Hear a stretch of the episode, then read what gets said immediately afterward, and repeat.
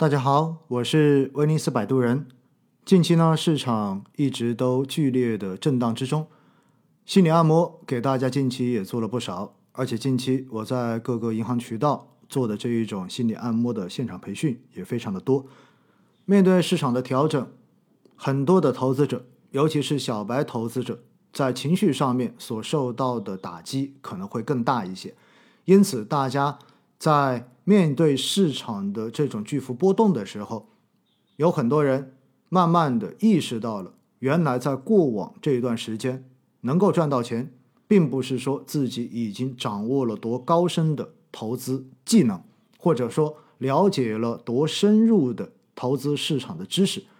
其实就好像在过去，我每次讲到我们要挑选主动管理型基金的时候。建议大家用五四三二的法则来进行选择，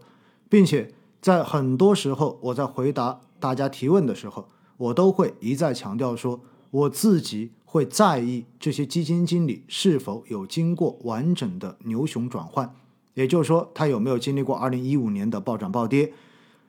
因为只有经历过这样子考验的基金经理，在心理方面，在心态方面。面对极端市场变化的时候，他们才会有经验，才会有更加淡定的这种心态，去坚持自己认为正确的事情。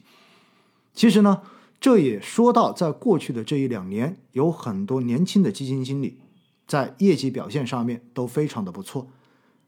但是呢，你并不能排除说，因为过去两年刚好市场的风口就吹在了他们所。重点持仓或者重点研究的这个行业板块上面，因此在很多时候，短期的业绩飙升，并不一定是基金经理自身的能力有多强，而是刚好风在他这一边。回到我们个人投资者也是一样的，在过去的这两年，偏股型主动基金二零一九年的平均收益在百分之四十以上，而在过去的二零二零年，偏股型主动基金。平均的收益在百分之五十以上，因此，在过去两年，如果你真的有去投资基金，有去买产品，到最后，其实你都是赚钱的。而这种赚钱，在很多时候，也许跟你对投资的理解、对投资的认知、对市场的了解是有关系的。但是，并不排除说，更大成分其实是刚好你赶上了。市场整体上涨的这一个过程，或者说这是你的运气。然而，连续上涨的市场让很多人把运气误认为了是自己的实力。这也是为什么在各个平台上面有那么多的 UP 主，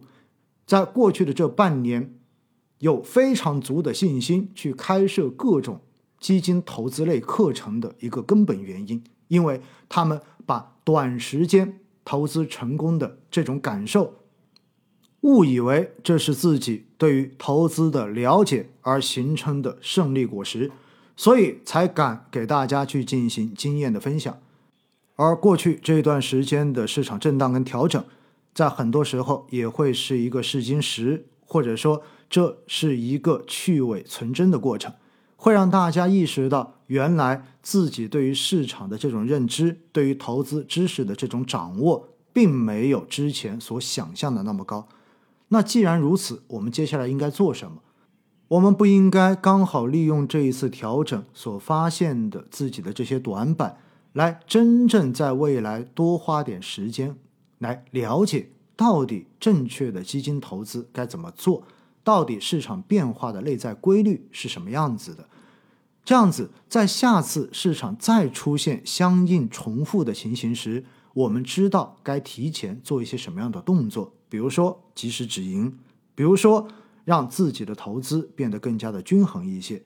而在这一波调整过程中间，我也看到有很多人怨天尤人的，已经把手中所有持有的基金全部都卖掉了，并且说。这个市场就是骗人的，这个股市就是没有希望的。其实我觉得，对于这一些朋友们来说，你尽早离开这个市场，至少对于现在的你来说是对的，因为你们的心态可能还完全没有办法去正确的面对市场的变化。实际上从今年年初到现在，整个市场调整的幅度并不算很大，而且市场几乎就是一个风格切换的过程，都算不上是系统性风险。结果，因为我们过于极致的这种持仓，因为我们过于追求短期明星基金经理的这种效应，而导致在这一波的下调中间出现了明显的亏损跟浮亏，而且在两周过后，你就已经丧失了对于长期市场的信心。那我觉得，你还是需要花更多的时间来了解市场、了解投资、了解基金，做好足够的心理准备。跟对投资市场的知识储备之后，再开始慢慢的通过定投的方式来进入市场，也许长期坚持下来，你对于市场、对于投资、对于基金的看法会跟现在完全不一样。因此呢，我真的建议大家好好的花一点时间去总结审视一下自己在这一次调整中间所发现自己在投资方面的这种短板。以及持仓方面的这种弱点，